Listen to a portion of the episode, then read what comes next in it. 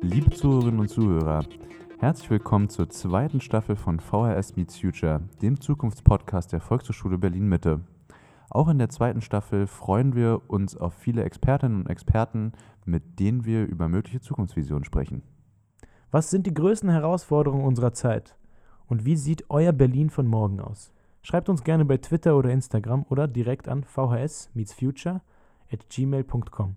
Hello, and welcome to our first English speaking podcast. Today we'll speak with Mayan and Kerem, the founders of Plattenbaum.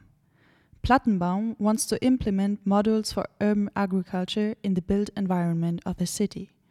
The goal is to create little green oases in the mid of Berlin where you can grow your own food. In this podcast, you'll hear why their project is important for our city, how an intercultural work is going, and how the Volkshochschule can contribute to their future vision. So, let's get started. I'm Daniel from uh, VHS Meets Future, and we are here with Mayan and Kerem. Hi, nice to meet you. Um, we are really happy that we are finally here together in our lovely podcast studio at VHS Mitte. And to get to know each other better, uh, we always start with five fast questions. Is that okay for you? Yes, we will try. you said you said before that uh, we can cut out everything. Yeah. So so no worries at all. So first question: summer or winter? Spring? Spring? in Berlin, definitely summer. yeah. Tel Aviv or Haifa? Um, I think probably uh, Haifa for the weekend and Tel Aviv for the rest of the week. But it's better. Isn't it better to party in Tel Aviv? Yeah, but I'm older. Like I don't need to. you don't need to party, okay? I want to quiet. and for you, Mayan? Uh, I think um, I think Tel Aviv, just because uh, I'm older and I don't know Haifa well enough, so I would have to learn it. Uh, but um, yeah, Tel Aviv is my hometown. Tel Aviv is. Uh, I I think I saw it uh, like uh, last week in the newspapers that Tel Aviv is right now the um, Most expensive, most expensive city. in the world, right? Yes. Wow, that's I crazy. think we knew it before. Um, I think I know kn- I've known it for a while, but now it's official. yeah. Okay, let's go on. Um, New York or Berlin? Also depends on the season. Berlin in the summer is hard to compete with, um, but uh, New York has a lot of advantages, especially in the winter. I think because um, there is more um, there is more sun, Mhm. and uh, yeah, it's close to the ocean, so the the sky, the clouds always move. So even if it's very cold, you usually don't have more than a few, a couple of days without sun. And here in Berlin, sometimes you can have, as you know, two weeks without sun. Yes. and I feel like this keeps uh, the energy in the winter as well, the the sunlight. So um, i- i- if I could choose, and actually when I was in living in New York, I um, I spent a lot of summers in Berlin. So Mm. well, you have the experience of living in both. I think there there's a huge. It's like a mirror image, no? I mean, Berlin used to be this place where you could just live your life and not be totally crazy about work. That's And- right. and probably. New York is like the opposite, where Yeah. you have to be on it all the time. Um, so I think like we chose we chose Berlin. So like I think facts speak. No. Best city. do you take the train or bike? Or what do you prefer? I started taking the train more. In the first lockdown, our office was in the same building that I was living in, so my commute was um, crossing the hallway. Um, and now I'm taking the train.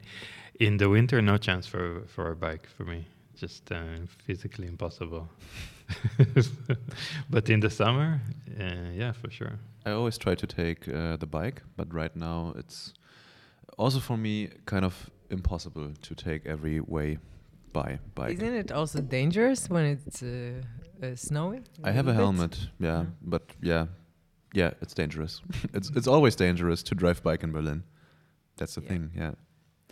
Yeah, I I uh, I prefer the bike when I manage to get myself on the bike. Yeah. So this is the hard part, but whenever I ride bike, uh, ride a bike somewhere, usually I'm I'm happy I did. So I try to. Yeah. So last question: community garden or vertical farm? This brings us to the topic of why do we have to choose again? Yes. I think Plattenbaum is about uh, having enjoying the benefits of, of, of both. Yeah.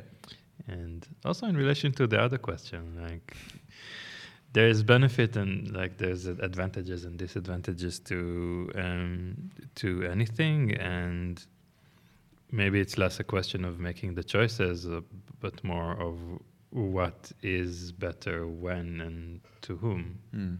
right? So we try to create as many possibilities for as many people uh, to do as many uh, different things at uh, at the same place. Okay. We know each other better right now, so we can start with some um, deeper questions. Um, you're both architects and designers, right? Yes, we, we both studied architecture, um, but I think, um, um, yeah, we are also both uh, not traditional uh, architects in the sense that this is not what we uh, directly do right now in the traditional sense. Um, so I personally uh, worked a lot. Um, I worked for architecture firms, but I also then spent a lot of time working um, as an architect or architectural consultant for different, uh, in different contexts. So, uh, for instance, working for uh, artists who plan installations. Um, I worked for an artist called James Turrell. He's a well-known American artist that does uh, spatial installations, working with uh, perception of light. Um, and um, I also worked in different strange jobs, like uh, working for a properties company in Soho and and other all kinds of um, all kinds of jobs that uh, used my architectural background, but I didn't do it in an architecture firm or in the kind of um, and I also worked in art. Uh, that was my uh, where I was invested for many years. Um, so I worked on things from installations that have to do with design of interiors, like kitchens, uh, but also more conceptual, spatial uh, practice. Like um, I organized a residency on a container ship uh, or not on a container ship, but on board container ships that are traveling around the world. So it was a um, collaboration with the shipping line. And um, the idea was that artists get to choose a route and they travel um, and make artwork uh, in one of the cabins. So where the where the crew lives, they also live there for a period of time and uh, artists went to different uh, on different routes like uh, from New York to Shanghai from Odessa to um, uh, also to Shanghai from Greece to um, uh, New York and other other routes. So uh, some of them spent 10 days on the ship and some spent two months. And in the end there was an exhibition. This was my um, kind of largest project before this that had to do with not not traditional art and not traditional architecture. Um, yeah, maybe Kerem want to say a little bit about his work. Yeah, like Mayan uh, said, we both have a tendency to mix architecture with other things. In in my case, the biggest project that I have been involved with before this one is called 72 Hour Urban Action, which is a festival uh, that brings architects in residence to quickly design and build projects in public space that re- respond to um, problems, issues, conflicts in the neighborhood and try to quickly prototype ideas. And um, it started in Israel in a in a biennale, so in a larger festival, and the winning team, part of them were from Stuttgart, and they invited us to Stuttgart. And um, from there, we did it in, in Italy and in, in Denmark, in Turkey, in Malta, in Germany, again and again. And the last version uh, took place in Lobeda, in, in Jena, in Mm-hmm. Jena, Jena, yeah. in Thuringen, Yeah, which Thuringen, is okay. um, a very big uh, Plattenbausiedlung. It's um, and it's also very visible. You see it from the highway. And um, this was my introduction to the topic of, of Plattenbauten here in, in Germany, and also how it is um, con- perceived from, from the outside, because there, I think there is a, a, a very big difference between how it looks to Western eyes. Um, the the architectural qualities of it, the, the scale, the repetition, um, the anonymity, Yeah. kind of, and and also what it reminds us of similar um, buildings in in the West. uh, that in many cases it relates, im the architecture relates to social issues, um, but in reality um, there are many qualities to, to these buildings, and it was um, actually uh, surprising to see how much potential there is there. So when when we met to, to, um, a year and a half ago, uh, where, where Maya This was this was my next question. How Yeah. did you like you two get together for this project? we know each other from uh, I think the year 2000, um, around the time that uh, I started studying architecture. We studied in the same school, and Kerem was a couple years ahead. Um, so we have a, a- some mutual friends from many couple of decades ago. and uh, when I moved to Berlin, uh, I didn't remember he's here, but I was reminded after some time, and we finally met, um, reconnected uh, about just after the first COVID lockdown. Ah, okay. So that was uh, spring 2020. So this was the first time you started about uh, thinking about urban agriculture. Yeah, we actually met and just had coffee and uh, caught up on uh, some years that we didn't speak uh, to each other. But uh, then when he, uh, he left, uh, right after, I I was reminded of the project he mentioned that he did in Israel, and it connected with some um, vague idea I had about the building where I live. It's a Plattenbau building near Ostbahnhof. And uh, then I mentioned that I had some idea that we talk about it, and we met a week after, and it was fun. So then we said, okay, let's do this a weekly meeting, and we just continued to brainstorm, and uh, then things happened. Things happened. So could you maybe explain what is Plattenbaum all about? Maybe you can describe it in some sentences for us. I, thi- I think I will do. yeah. one question you, one question me.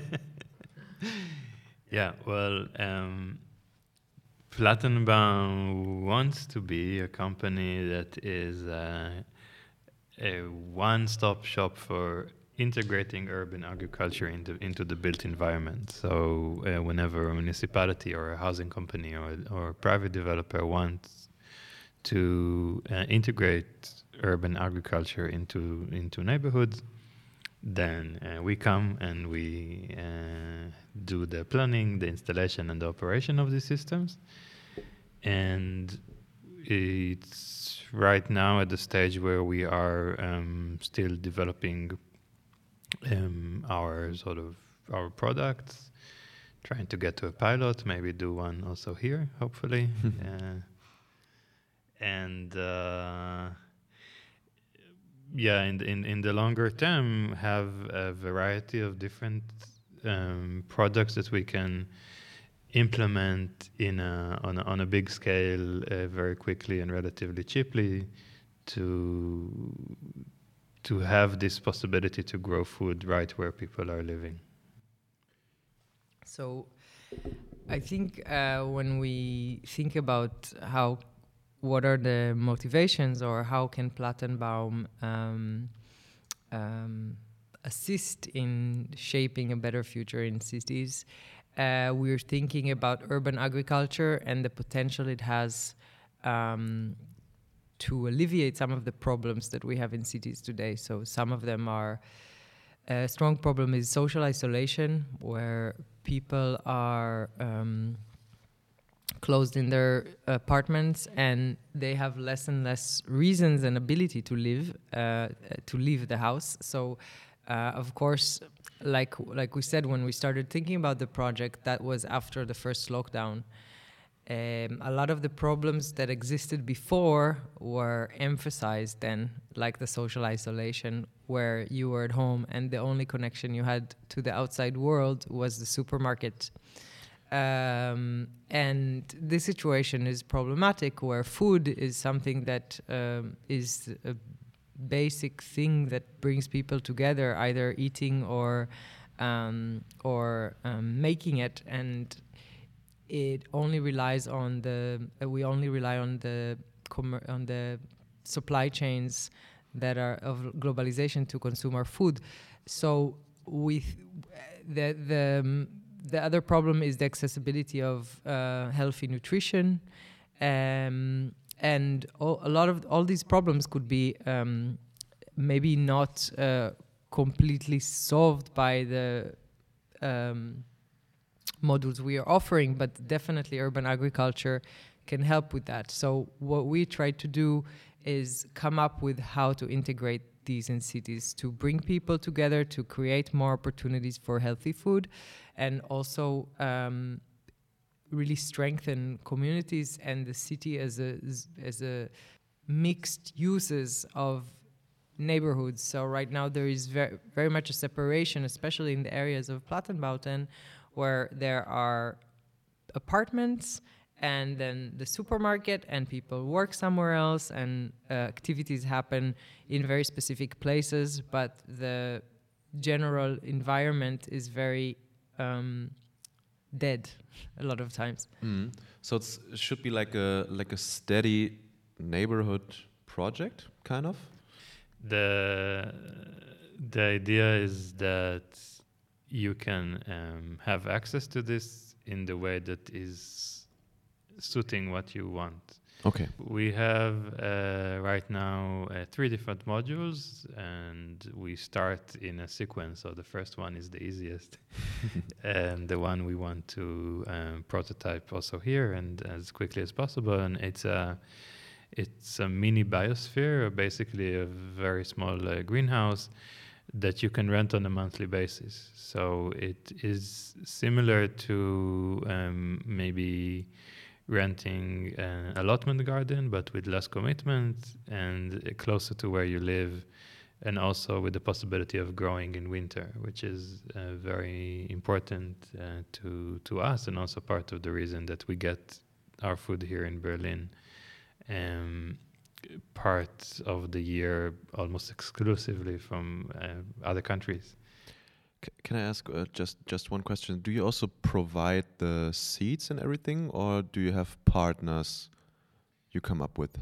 Yeah, we we have partners for almost everything at this stage. We are um, integrators more than um, producers, and at the, the stage of development that we are now in, and also because there are many different fields of expertise that uh, we think um, also make sense in terms of, of supporting the local economy. That we work with people who are already working in this field but create the platform and um, the opportunity for, for people to grow.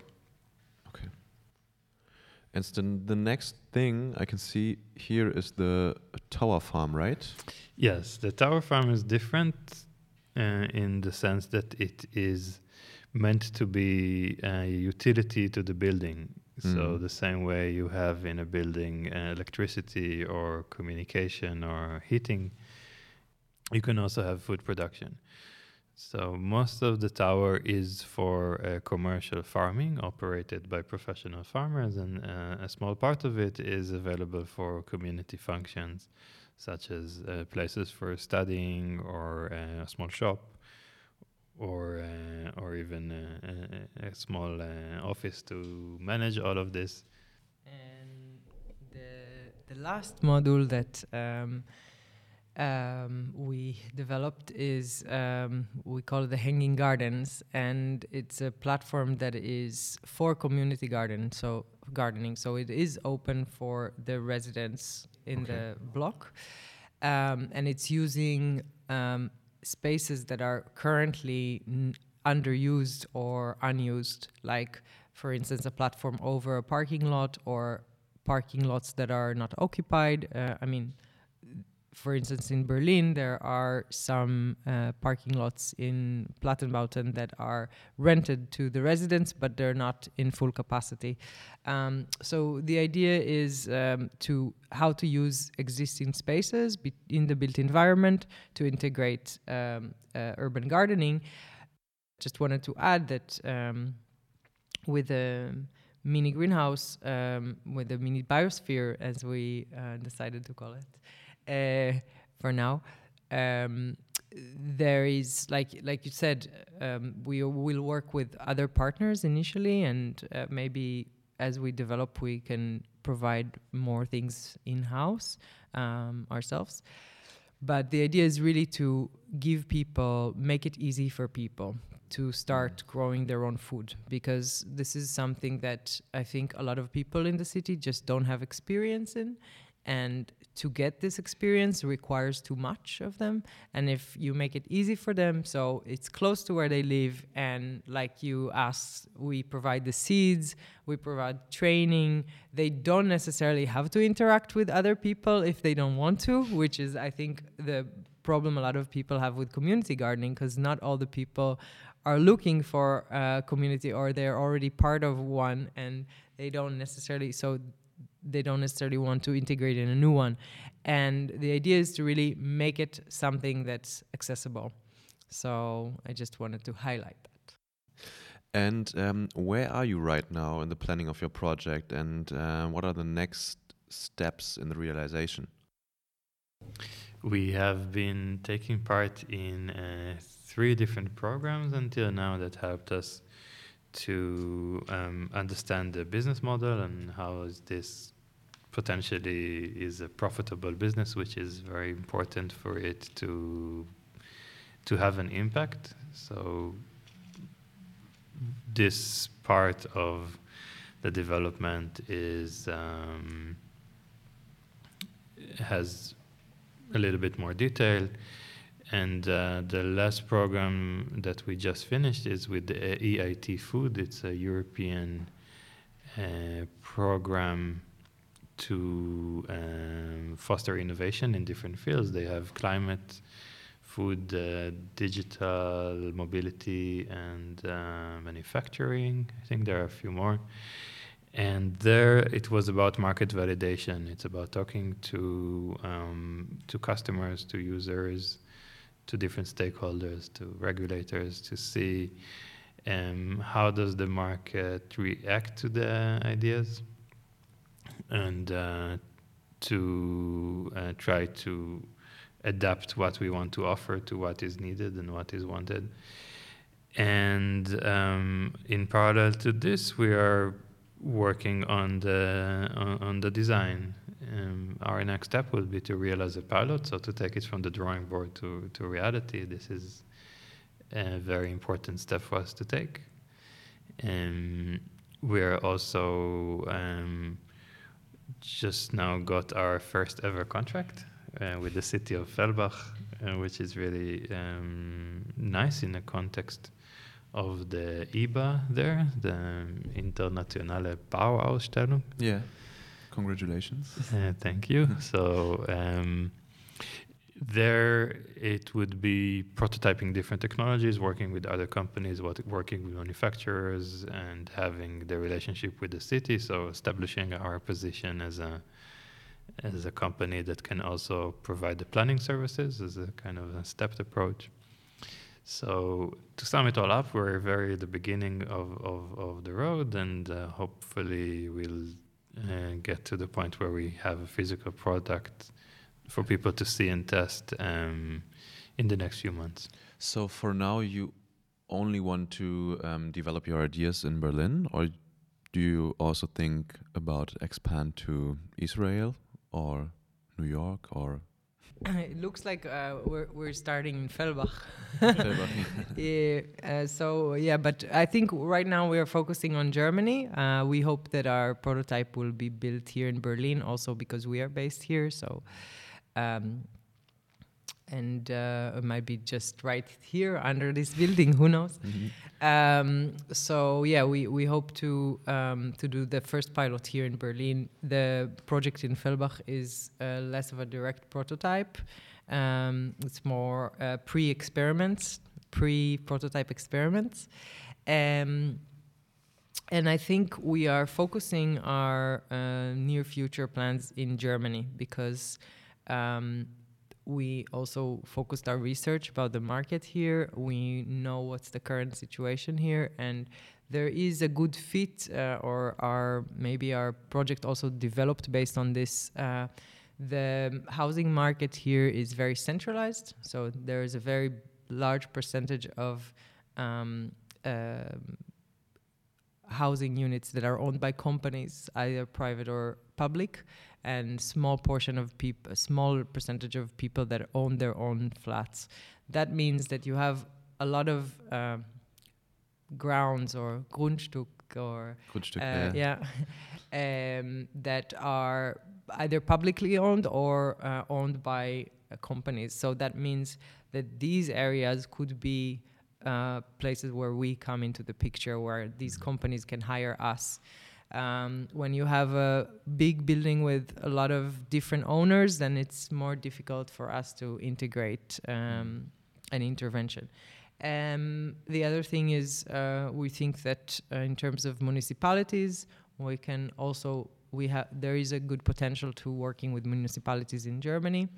Uh, like Kerem said, it's also about climate because of the cold climate, and that um, the, for instance, with the greenhouses or with the vertical farming, you could provide year-round cultivation. This has greater value in um, in place like Germany rather than in Yeah. Israel. Uh, Yeah. So yeah, for now we are here, and uh, yeah, we we do think that we can expand later uh, if all goes well. Uh, we can probably get to other countries in Europe, um, especially with similar climate. Yeah. So, what do you think is the difference between Israel, New York, and Berlin if you want to implement new projects? there is advantages and disadvantages to every place. I think there is uh, an advantage sometimes to having uh, um, things progress slowly. Hmm. Uh, mm, and in New York, there is an advantage of things that things could move quickly, especially um, yeah, especially when you, I guess, commerce rules more um, in in New York. So some things can happen faster, and I think it's a cultural thing that you kind of get used to. Mm, so we already talked about that you want to um, build the mini biosphere, right? Here at Volkshochschule, not at this building, but at Antonstraße, right? So why is your project important for VHS? And do you already have an idea how to implement your idea at Volkshochschule? Can you already talk about it, or Uh, is it a secret? No, it's not a secret. I think it needs to be. Um, it needs to be uh, more detailed to have a really good um, answer. I think the as as a test ground, I think it's a perfect uh, it's it's a perfect match because the Volkshochschule is is about um, is about creating new capacities and working with the community in which it is embedded and using the public resources for the public good. So I think in that there is a very good uh, alignment for a, a, pilot as a kind of a proof of concept, and um, and as a way to also develop the educational programming around this, which is highly uh, it's pivotal to the idea yeah. that that you have training, uh, that you have support, and uh, that this is a, a well thought of um, element of the of the program. Um, I think that the the scaling of it as uh, an amenity, a new amenity to the Volkshochschule, uh, wherever it may be. So not just in Mitte, but in, in, in Germany as a kind of as an institution is um, is also a very good fit because uh, what we are providing is supposed to be publicly accessible or like available to people who don't have access to mm. to land uh, in their own apartments. Yeah. Um, so I think um, the the alignment is is really is really good, and I think that in relation to your, to your previous question about like the difference between working in different countries, a big advantage of Germany is that there is this perception within the administration that um, it is there for the benefit of the people. Um, it is a little bit less so um, in, in my in my feeling in, in, in Israel, where it's more about how do we um, it's more about how do we position ourselves yeah. uh, in in in comparison to to the other city or uh, and and less about um, okay there we have we have these um, climatic goals now that we need to meet and we need to do a lot of different things uh, and how what can the Volkshochschule as one element in this administration do to um, to improve the performance of the city yeah. uh, to get to to these goals. All right. So Yeah. um, thank you very much, and uh, yeah, that's it for now. Uh, we are really happy that you are here together with us. Thank you for having us. yeah, and uh, let's let's go outside. Let's go outside. Let's go outside. All right. okay. Outside, we took a look at the courtyard in Volkshochschule Linienstraße, and Mayan and Kerim showed us how it could look like with their mini biosphere installed there. Don't forget to take a look at our little trailer on YouTube and on our website to have a better view on their designed models and their concrete vision for the Volkshochschule. We are really excited to see their biosphere in real, maybe one time here in Linienstraße.